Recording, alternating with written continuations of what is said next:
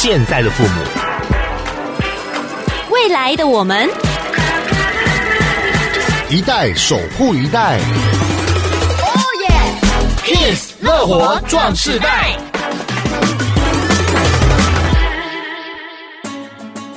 欢迎收听《Kiss 乐活壮士代》，我是曲曲，我是杨纯。现在呢，在这个市面上，我们听到很多的饮食方式。嗯，那其实对于五十加以上的听众朋友来讲，因为身体的状况其实大不如前，跟年轻人无法比，嗯、所以在流行什么样的饮食呢？也请大家先停看听，了解一下再来试。不然的话呢，你不了解自己的身体状况，一试，哎，万一如果不适合自己怎么办？哈，对。不过今天这个的话，算是呢蛮常听见的，就是低碳饮食了。嗯，你有没有实行过呢？有哎、欸，就是像现在的话，呃，有点小破戒。就是我觉得偶尔还是要适当补充一点呢，就是你知道所谓的碳水化合物啦。是，嗯，好，所以呢，我们讲的就是低碳饮食。今天我们邀请到的就是高雄市立大同医院的营养师吴月莹吴主任来到我们节目当中。吴主任您好，欢迎主任。大家好，我是大同医院的营养师吴月莹。嗯，说到这个低碳饮食，杨纯你在实行的时候你怎么吃？就是少吃饭，然后呢，假如说要吃一些淀粉的话，我就会选择吃地瓜。嗯嗯，为什么要先问你呢？因为我们就请吴主任来帮我们讲一下，到底什么是低碳饮食？你实行的对不对？哦，没错。低碳饮食，我们所谓这个碳是它全名应该叫碳水化合物。嗯，那碳水化合物的话，其实在我们生化里面的名词，我们另外叫做糖类食物。那这个糖类食物的话，其实它是一个九字旁的糖。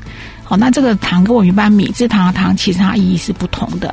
那九字旁的糖泛指所有的单糖、双糖、多糖。那所谓多糖，就指的是像我们吃的一些淀粉类，像刚刚主持人说的，我们吃的饭，或是我们吃的面，好，那这个都是属于淀粉类。那其实还有很多是属于这一类食物，可能我也不太清楚。比方说，我们常常吃的、最常吃的就是水果。嗯，好，水果其实是一个极高糖。那这个糖的话，它是属于一个比较甜的糖。那这个糖其实我们会称它是米字旁的糖。米字旁的糖的话，一般它是甜的。嗯，好，所以这个时候吃起来的话，其实你就会感觉它是像甜食一样。嗯，所以其实我们在水果若吃太多，其实就跟你在吃外面的饮料啊。或是一些含糖的一些食物，其实是很类似的，它基转是很相似的。哦、那另外有时候我们比较会常常吃一些甜点啊，嗯、哼或是说我们喝的一些饮料，其实里面才是真正最大宗的糖。所以你要吃低碳饮食，其实你第一个你可能要先把那些不该吃的。排除掉。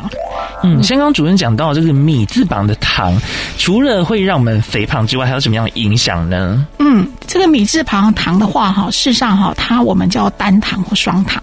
那我们常吃到的就是蔗糖，像有些病人会说，诶，那蜂蜜好像不错啊。好，或是有些人在国外是用蜂糖啊，哈，或者说我们用的果糖，嗯，其实这个都是同一类东西。那吃起来会甜，这种糖在身体里面，因为它消化吸收很快，嗯，很快的情况之下的话，我们身体只要血糖一上升，我们体内很快想办法要去应对这个状况。那我们首先的话，我们身体里面就有一个叫胰岛素，各位应该有听过，这个胰岛素这个荷尔蒙是非常重要的，它可以帮助我们血糖下降。那我们怎么把这个血糖降下来呢？第一步，你就是先想办法把它带到细胞去用掉。嗯，可是你想想看，现代人们整天坐办公室，或是没有常常在活动，哈，都是一个静态活动，它需要量其实不高。可是你今天没有办法用掉的情况怎么办呢？胰岛素另外一个功能就是把你带到你的脂肪组织，把你存起来。它当然它也可以存成一些是肝糖的部分。那肝糖部分哦，它还是以糖的形式存在，但是这些肝糖存的量是有限的。大部分来说还是以脂肪形式存在，所以今天不管你吃的是哪一个形式的糖，你只要吃过多，其实都会变成我们的脂肪组织。所以目前很多疾病，比方说叫三酸甘油脂，嗯，好，就是我们所谓的 TG，好，TG。如果说你看你的验血报告里面都发现你的 TG 过高，很多人其实是因为他可能吃了太多的甜食或碳水化合物。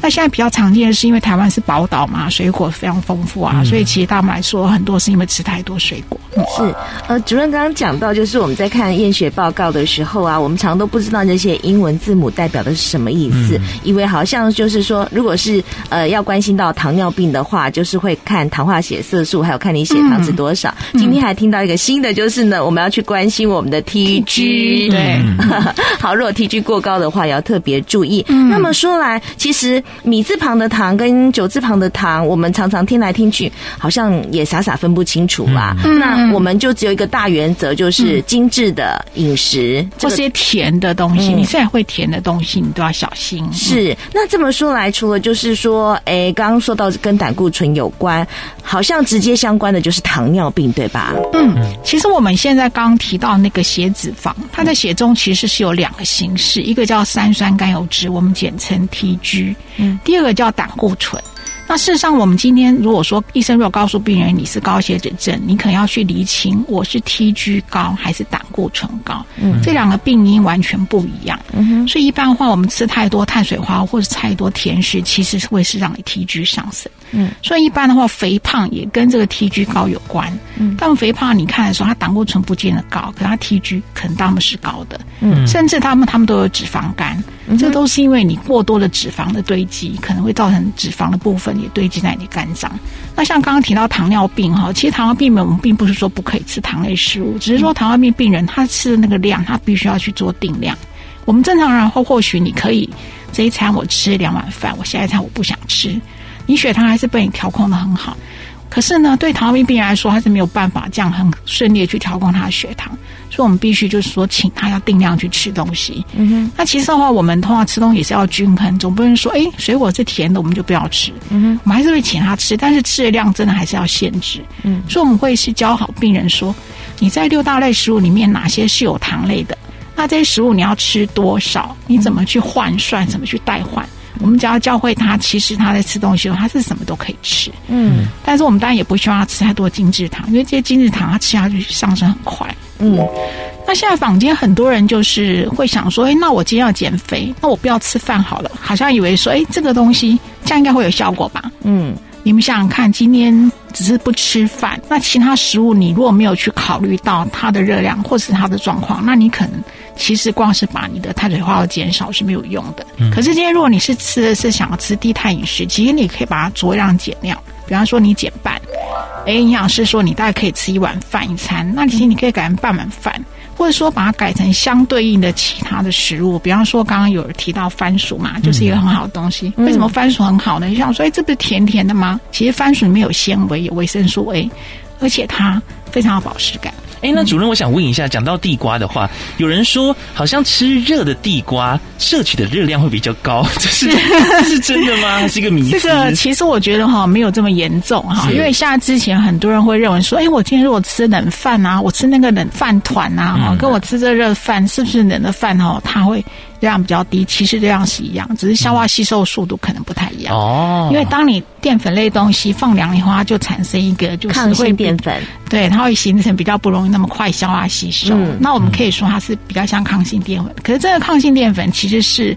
有一些这样的产品，它可以添加在一些病人的营养品里面，可以让它真的让它血糖的上升幅度比较慢。嗯哼，所以抗性淀粉就好像我们所谓低 GI 的东西，嗯，可以让你上升幅度变慢的情况之下，你就可以就是让你血糖不会上升那么快。嗯嗯嗯，所以其实还是你这样问还不错哎，至少我们知道说它热量总量一样，但是呢，它是让你血糖上升的比较缓慢。那我也提过一个方法好了，像我每次洗地瓜的时候呢，我都会用那个菜。刮布刚刷，嗯，刷好多次，就是把那个皮刷的很干净，是。皮就变薄了。所以等我蒸好的时候，就可以连皮一起吃了。可是这样皮不会破掉。吗？哎，不会耶，就是你到最后就是薄薄的一层皮，因为最主要我要是连皮吃，所以我就那个刷子把它刷一刷，刷一刷，呃，留着若有似无。可是我蛮喜欢吃皮的耶，事实上皮也蛮好吃的，嗯，还蛮香的。是好，那我们 它也是有也是有纤维质，我们可以来讨论一下怎么样看怎么吃，对，怎么吃地瓜。我们稍待一会再继续进行我们今天的 Kiss 乐活壮士代的专访，低碳饮食，嗯，Make you strong，乐活壮士代。继续来到 Kiss 乐活壮世代，我是杨纯，我是曲曲。我们邀请到的是高雄市立大同医院营养师吴月莹主任来到现场当中，跟大家打个招呼。啊，各位听众大家好。我们刚刚聊到这个低碳饮食，然后也稍微聊到说要吃这个碳水化合物的话，可以选择吃地瓜，但是我相信应该还有更多啦。有什么好的碳水化合物呢？是可以推荐给大家的呢？嗯，其实我们通常在吃碳水化合物的东西，我们只想要饭或面嘛。是。那其实我们很多东西都是。可以去选择的哈。那其实像我们的政府的国民营养的建议里面，也建议说我们在吃这些东西的时候，我们尽量是要选食物的原型。所谓食物原型，就是说它有皮啊或种子的部分。比如说我们在吃米的时候，如果我们把它改成糙米，哦，那它的纤维啊就会比较高，它麸皮都在，然后它胚芽也在。那其实这个麸皮跟胚芽里面，它除了纤维之外，就是有丰富的维生素 B 群。那我们现在一般人都吃太精致的食物了，所以变成说我们的 B 群可能就摄取没有那么足够。嗯。那如果你今天吃部分啊，选用糙米啊，那其实你就营养就会好很多。嗯。那像我们有时候也可以把一些荞麦啊、燕麦啊、小米啊，或是番薯、地瓜、南瓜，可以跟饭一起来烹煮。嗯。像在我们家最常做的就是那个黑米。黑米。黑米再加上糙米。好，有些是用紫米都可以哈，那这个都可以把它变成一个就是不同颜色。哇，那有些人会用豆类，比方说像红豆啊、绿豆，那有东西其实哈，因为它煮的时间不一样哈，没有办法同步去煮。如果你觉得这个东西会比较需要要煮久一点，比方说像红豆，那我们可以先把它蒸熟了，嗯哼，或是用快锅煮熟，然后再跟饭混在一起煮也是可以的。这样的话你才不会让它不同步，或者说有些先泡水，嗯，但是泡水不要倒掉，因为它里面的话有些营养素也会溶在水。哦，泡水的水。不要倒掉，这是重点，因为里面有营养素。对，因为老一辈哦，他们觉得说，哎，像是吃那个糙米啊，口感不好，牙齿不好，或者是说已经传统吃白米吃习惯的人，你就要去改变这些吃什么五谷杂粮，他们好像不太习惯。其实我觉得可以有很多变化，像有时候我们家里今天如果是有南瓜或是有芋头，我们可以把它切小丁。然后跟饭一起煮，其实它味道非常香。嗯，就是你可以去把你的饭变深哦。有时候如果我在饭里面加一个香茅，一起这个味道又不一样。所以其实我们饭是可以很多变化的。主任还可以加什么？赶快教一下，太多啦。我刚刚觉得那个紫米加地瓜，我就觉得现在已经想流口水了。我觉得加香茅就觉得那饭香喷喷的，而且有意式的感觉。对，好，大家可以多加去玩玩看，因为你的饭不是只是一成不变的白米，还可以加一点变化其他东西。像有时候我们在饭煮饭的时候，有时候我们的菜里面会入把一些淀粉东西入菜，比方说像马铃薯啊、玉米啊。如果我们吃了这些东西，我们就把饭减量就可以了。嗯哼，好，你不要说我们吃了饭以后，等下我再吃个红豆汤，那这样的话，你整个热量可能就太高，你就达不到你的低碳饮食的目的。还修贼啊！对哦，啊，但是如果吃的是属于全谷、根茎、杂粮这类东西，其实你就不用吃饭。嗯，其实蛮健康，你只要能够认清它是哪一类的，其实这些东西会比吃白米白面其实更有变化，吃起来更有乐趣。那我觉得其实可以考虑做。那像之前很流行像红梨啦，哦，也是台湾的特产嘛。那红梨其实也可以加饭里面，颜色就有点红红的，也不错。嗯，那这边跟各位澄清一下哈，像有一种叫胚芽米，一种叫糙米，现在比较少人卖胚芽米。其实胚芽米它只是保留胚芽。它没有保留麸皮，所以各位要买的一定是糙米。哦，那像有些米它是经过一些处理，其实蛮干净，所以不要过度的洗，稍微冲一下就可以了。大概洗几次啊？其实如果它它是强调它是有做过处理的，有些是告诉你不要洗，但是我觉得我们冲洗一下就可以了，不用一定要把这个米洗一直洗。哦，我以前都还会搓揉，然后白白的感觉好像。但是以前以前那个时代可能会怕米不干净，可是现在的米的处理过程其实没有这么脏。哦，对，我们不要把米三次太多了吧？我觉得应该不用，一次就好了。对，但是如果说今天它是有什么金重金属、浓度污染器，你这样洗你也洗不掉。嗯，所以你可能要看它来源吧。就是你在买米的时候，你可以看它的产地是不是能够给你安全的保障。嗯，这样的话比较好一点。给它按摩。我知道洗米水还蛮好用的，对不对？对啊，它可以去除一些油污啊，而且最主要是它里面我们其实可以保留起来。就像刚刚主任说的，它泡过的水不要倒掉，它还有很多的营养素，还是可以吃的，因为里面一些 B 群可能有溶出来。是啊，所以像刚刚有提到的糖尿病、呃高血脂症，嗯呃肾脏病也适合。呃，事实上，肾脏病在吃的时候要小心哦。如果这个低碳饮食哈，在吃的时候，其实我们把糖类减少嘛。可是你还想说，你今天是把糖类减少，你就可以减肥呢？可是如果你今天的蛋白质或是你的脂肪吃太多，嗯，你总热量还是太高啊。嗯，那你不管是脂肪或蛋白质，当你吃太多的时候，其实在身体里面还是会转变成脂肪。嗯哼，我常开玩笑讲说，我们是动物嘛。嗯哼，那动物跟植物最大不同就是植物我们可以。是它的根茎呢，因为它把它热量全部都存在它的块茎里面。嗯，可是动物的话，它是存在脂肪哎。嗯，所以今天我们吃的任何东西哈，如果以质量不灭的定义来说，其实这些东西都不会消失掉，都不会品牌消失掉。其实基本上它还是会被我们身体里面就是存起来。嗯，所以其实如果你今天在吃低碳饮食，你饭吃少，可是你的肉啊、油啊，你还是吃过多，其实一点都没有减肥的效果。嗯，那因为有时候他想说吃低碳饮食，我肉就多吃一点，可是这个时候对肾脏病来说就不见得适合，因为肾脏病人他肾脏不好，他没有办法去代谢这些蛋白质，代谢之后的含氮废物，所以我们必须就是说去调整他的蛋白质摄取量。所以这个时候我们就。不建议他用这种方式，所以这边特别要注意的就是肾脏病要特别要小心，因为他们对于蛋白质的摄取量是跟别人不一样的。嗯，像这个低碳饮食啊，跟生酮饮食啊，一六八断食啊，轻断食啊，很多种的市面上一些饮食搞混了哈，好好混乱了。嗯，事实上我们现在所谓低碳饮食，只是说把碳水我把它减少。那事实上哈，我们一般人大家都比较容易执行。可是所谓的生酮饮食，它完全不一样。嗯，它是一个比较偏激的饮食，其他强调是一个用极高的脂肪，嗯，然后呢极低的糖。这个时候你很多东西受到限制，比方说你的水果几乎也不太能吃多少。嗯，那你的淀粉类东西基本上是没有的。嗯，你的牛奶、你的糖你要受到一些限制，所以基本上你这些食物里面哈，非常的严格去限制，但它会叫你吃很多的油。那为什么为什么这个生酮饮食它会好像看起来会有效呢？因为当我们身体里面糖不够的时候，我们就快速去分解我们的脂肪。嗯，那分解脂肪的时候呢，我们身体里面脂肪分解之后，我们要把它转变成能量啊。可是问题是我们代谢速度没有那么快。嗯，所以它就有一个中间产物叫酮体。各位都有听过酮酸中毒嘛？嗯，糖尿病病人如果他今天血糖控制不好，血糖太高的时候会变成酮酸中毒，那是因为糖不能利用，他就利用它的脂肪。那代谢太快的时候，这个时候酮酸太高会造成生命的危险。嗯、所以，我们身体里面会怎么样去应变呢？就是它会脱水。嗯，所以你当然吃生酮饮食，你就会觉得说，哎，奇怪呢，一般饮食可能一个礼拜。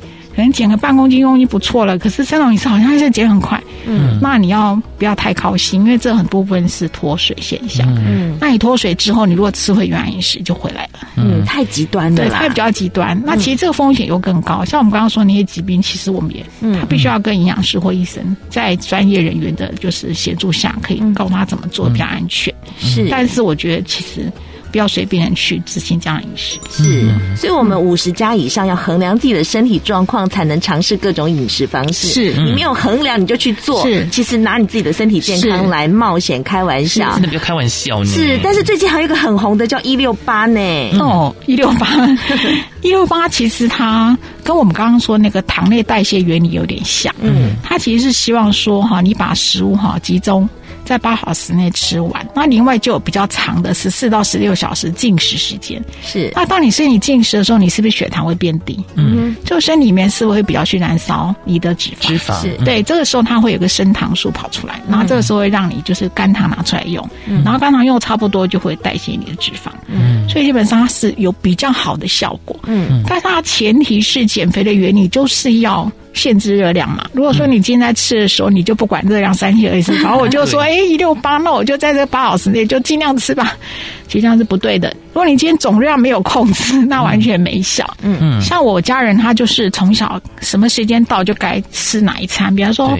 早餐、午餐、晚餐就几点，东西一定会在桌上。嗯，那你一习惯那时间，你就要吃东西，你不吃你就变成低血糖，就很不舒服，嗯、所以他就很难去适应这样的饮食。嗯哼。可是像以我个人来说，我只要饿才吃，我不饿我不吃没有关系，我随时都可以吃，我肠胃也不错。那这时候我可以觉得可以考虑。嗯、可是有些是像胃溃疡的病人，嗯哼，因为他平时不吃，他胃不舒服。那也不适合，反正就要看看饮食方式，评估自己自己的身体状况，再评估自己的可行性。是。不过话说，减重有很多的迷思，哎，有什么样的方法可以借由饮食来调整你的体重控制呢？我们等会再继续访问我们的吴主任，谢谢。好，Make you strong，乐活壮世代。继续回到 Kiss 乐活壮世代，我是曲曲，我是杨纯。我们在开麦之前听到一句话，我觉得我还蛮开心的。嗯，年纪大了不要求减肥，但是要吃的健康，这是重点，而且还要动。嗯，是，动很重要。我们今天访问到的是高雄市立大同医院营养师主任吴月莹吴主任来到节目当中。其实对于五十加以上哦，减肥。跟减重跟减脂好像有点不同程度哈，嗯、对，你们想到减肥，应该其实它定义应该是说减少肥肉部分嘛，嗯、所以我们减重的话，有时候哈，事实上这就是比较有争议。比方说，你今天多喝一点水或少喝一点水脱水，也是叫减肥啊。嗯，所以真的话，其实上我们除了看体重之外，我们也可以看你的体脂率。嗯，体脂率若减的话，这样才是会对健康比较好的。那我这边有一个很简单的方法，就我常常跟我们的呃社区民众讲说，哎，你只要记住一个名词啊，叫做高纤低脂优蛋白。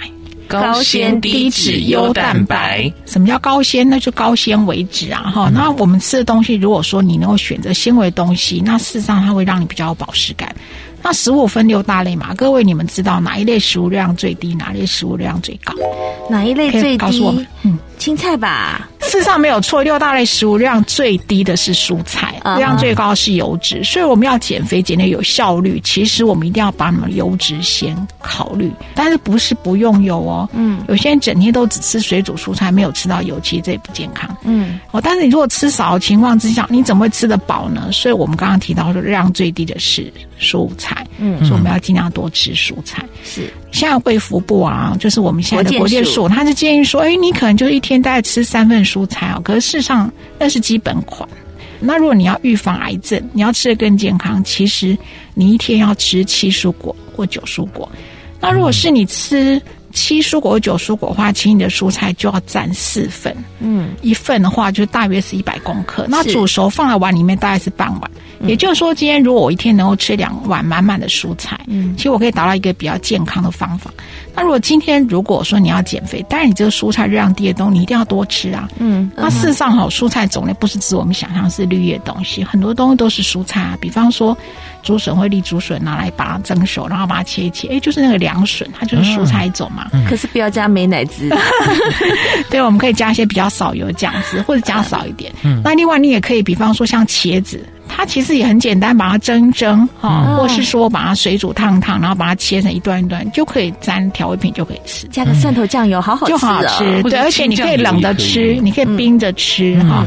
那像下菇类也很多啊，那你可以把菇烫着吃，或卤着吃，或煮汤都可以。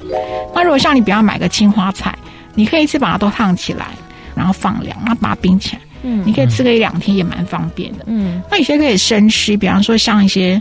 生菜啊，小黄瓜啊，或是莴苣啊，哈、嗯，或者说像那个甜椒，嗯，也都可以生吃的哈。那如果说你不想生吃，你可以烤一烤，好，或者说我们给它稍微烫一下，不要烫太久。然后我烫的时候不一定要烫到非常沸腾、很软哈、嗯，你身上这样营养素可能会流失比较多。嗯，那如果家里有年纪大、比较大的人，你觉得他牙齿不好怎么办呢？你可以拿个剪刀，嗯，把那嫩叶部分再剪碎一点。嗯，你不要一直煮煮啊，烂烂糊糊，这样营养素可能就流失光了。哦，所以其实蔬菜种类其实是很丰富的哈。那、嗯、像我们吃的什么冬瓜啦，啊、呃，像我们吃的那个苦瓜，都是属于蔬菜类。丝瓜也可以。对呀、啊，所以说其实你只要用你的想象，你就可以想说这些东西五颜六色，你可以吃的很有变化。嗯，当然绿色的蔬菜还是最好。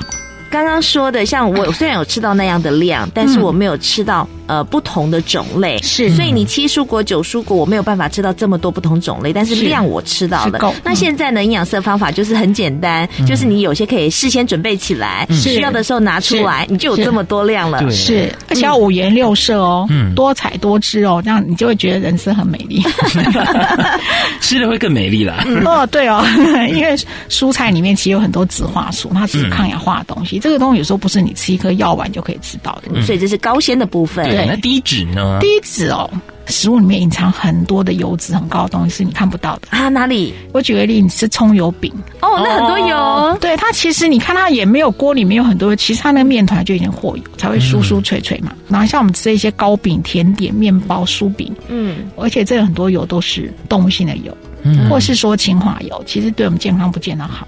有时候你随便吃这样一个糕饼，可能比你吃饭量还很高。嗯，那像饼干，我们会觉得，哎，这个干干的怎么会有油？嗯，那所以病人会认为说，哎，我今天正餐饭不敢吃，我点心吃个饼干，嗯，好像还不错。是啊，事实上，一些苏打饼干又不甜。市场里面有很多，我喜欢吃那个 卷 那个什么 cheese 卷心饼。天哪，我还买那个苏打饼干在我房间，想说晚上肚肚子饿可以吃。还有那个 Oreo 也好好吃，为什么不改不改地瓜呢？因为地瓜你知道不是随时可以取得的。哦，那我刚刚说可以先把它冰起来。OK，, okay 谢谢主任。带出去也不会坏掉，很方便。呃，我们还是偶尔会吃到饼干呐，难免会冲击一下。对，那这样子的选择上要建议选？其实如果说你这样要吃这些淀粉类点心，嗯、像馒头啊，嗯，或是。是说饭团呐，它就比较没有油这么高。哦。哦，如果你这是面包来说，请你可以选像贝果面包，嗯，或者这种硬硬的法国面包，或者欧式面包也会少一点。不要台式的那种或日式的那种，油脂就很多。哦。因为我我曾经听说过，反正选择面包的话，越软的话呢，其实你知道魔鬼就藏在当中，没错，其实没有错，而且还包很多馅。对。对，还有我喜欢吃那个是你知道法国面包那种比较硬的那一种，我喜欢吃那种嚼劲的。嗯，所以为什么会说大家会想去买面包？因为它有油啊，有糖啊，它烤以后就很香啊，就吸引你去买。可是馒头没有这么香，原因是因为 它没有油，没有那么。甜，我们偏偏要在这个时候讲吃的，真的六点到七点下班时间呢，是哈，大家肚子饿了。呃，那另外像我们在买肉的时候啊，比方说，我举个例子，各位有听过牛腱跟牛腩吗？有。牛腱的话，事实上肌肉的部分嘛，会很瘦，很像我们的鸡胸那种比较瘦的肌肉部分。可是如果你买牛腩，就跟我们做的三层肉是一样的哦。所以我们就吃的牛腩堡，虽然软软，可是事实上它其实夹的比较多肥肉。Oh my god！所以所以你看不到。那还有就是说你常。常会吃一些汤包啊、水饺，表面上看起来也还好嘛，嗯、就是绞肉嘛，哈。嗯。事实上，那绞肉你想想看，会全部是瘦的嘛？嗯。至少要三到五成，它要用肥肉才会好吃。嗯。所以要么就没人买了。吃东西的时候特别注意耶，这些隐藏的脂肪就藏在细节里。对啊，而且你又不知道它的热量，只是觉得哦一点点，或者是它觉得很好吃，应该不会怎么样，但是吃下去不得了。是。其实你放凉你就知道了，你会觉得吃起来蛮可怕、腻腻的。那个其实油就。嗯，动物性油或是保性油，它冷的时候其实它会很腻的感觉。嗯，那优蛋白的部分呢？优蛋白部分，事实上我们要考虑，就是说我们平常吃的那个肉类哈，我们尽量是选择一些低脂的肉类。嗯哼，比如我刚刚说牛腱啊、鸡胸啊，或者说里脊肉这些。那像蛋啊、豆腐啦、豆干的，这个都很不错。嗯，那我们可以考虑多选一些植物性蛋白，因为我们现在平常吃的蛋白都是动物性为主嘛。那我们如果可以选像毛豆啦。豆干啊，豆浆啊，有时候选那个植物性蛋白其实更好。那也或许它里面的那个异黄酮素也存在里面，也蛮健康，而且它的脂肪呢饱和性比较低。嗯，好，那事实上我觉得，如果说今天可以选择的话，我们就要选一些植物性蛋白质来代替动物性蛋白，也不错的。是，所以我们一定要吃足够蛋白质，因为如果你在减肥过程当中，你的蛋白质不够。其实可能会变成肌少症。嗯，但是今天营养师难得来一趟啊，我最开心的就是找营养师来看食物的标示了。怎么看呢？大家听到标示会觉得天哪，这个标示谁要看？好复杂啊！事实上，我们首先可以先去看它总量的部分。嗯，好，那通常你要比较的时候，你要以等水分来比。比方说，今天液体的东西跟液体东西比，你不会把牛奶跟奶粉一起比嘛？嗯，这样没有办法比，对不对？所以我们要同类的比，然后等水分的比。你先看看简单来看它热量值，它是一个单位呢，或者是说一百克或者一百 CC。嗯，那我们可以用等重先比看看。是，比如说你去买饼干，你可以先它一百公克，它到底热量多少？嗯，如果说我们今天吃的是一个很健康的一些果麦类或是燕麦类，它热量值是一百克，只有在三百多卡。可如果你吃的是一个加油脂，或者像比方说我们现在吃的一些饼干类，刚刚说的糕饼类的东西，它有把脂肪放进去，是，所以放的时候它大概有时候是最少要四百五十卡，嗯，有时候是五百六百。那今天如果我要吃油脂，其实我觉得其实我们可以吃油的原型，比方说我们今天油用少，可以吃点坚果来弥补。嗯，哇，今天节目内容好丰富哦！你看，我们深层的了解一下我们所吃进去的食物，呃，尤其很多的细节要注意，而且强调的就是说，如果说五十加以上，其实减重减肥不是你的最主要的重点，嗯，而是说你借由这个呃减掉你的脂肪，体内脂肪达到健康，而且最主要还是要呃要晒太阳。嗯，呃，还有什么呢？要再强调的，喝牛奶，喝牛奶，或是吃一些含钙比较丰富的东西，比方说豆干啊，或是绿色蔬菜，这个一定要去摄取。嗯，这些是我们五十加以上饮食特别要注意的。是的。那今天非常谢谢高雄市立大同医院营养室主任吴月颖吴主任来到我们节目当中，跟我们分享低碳饮食，让大家乐活好健康。谢谢吴主任，好，谢谢两位。乐活 Q&A。大家好，我是大同医院营养师吴月莹。吴主任好，有听众想要问：落实低碳饮食一段时间，觉得成效不错，不过本身是饭食爱好者，最近好想吃饭哦。请问有什么样的食物可以选择跟代替呢？嗯，那我们在吃低糖饮食的时候，我们饭会吃的比较少。那如果说你想再多吃一点，享受那种饭的乐趣，市面上现在有在卖。有用一些那个花菜做类似米的效果的这样东西，我们叫花菜米。那有些人是用蒟蒻做成类似米的形状，你可以把它拿来跟你的饭米饭混在一起煮，就会让你量显得就变得很多，感觉上你就会觉得你吃的比较多的饭。另外，有听众本身是从事劳力工作，饮食上需要摄取大量的热量，请问这样的情况之下，适合低碳饮食吗？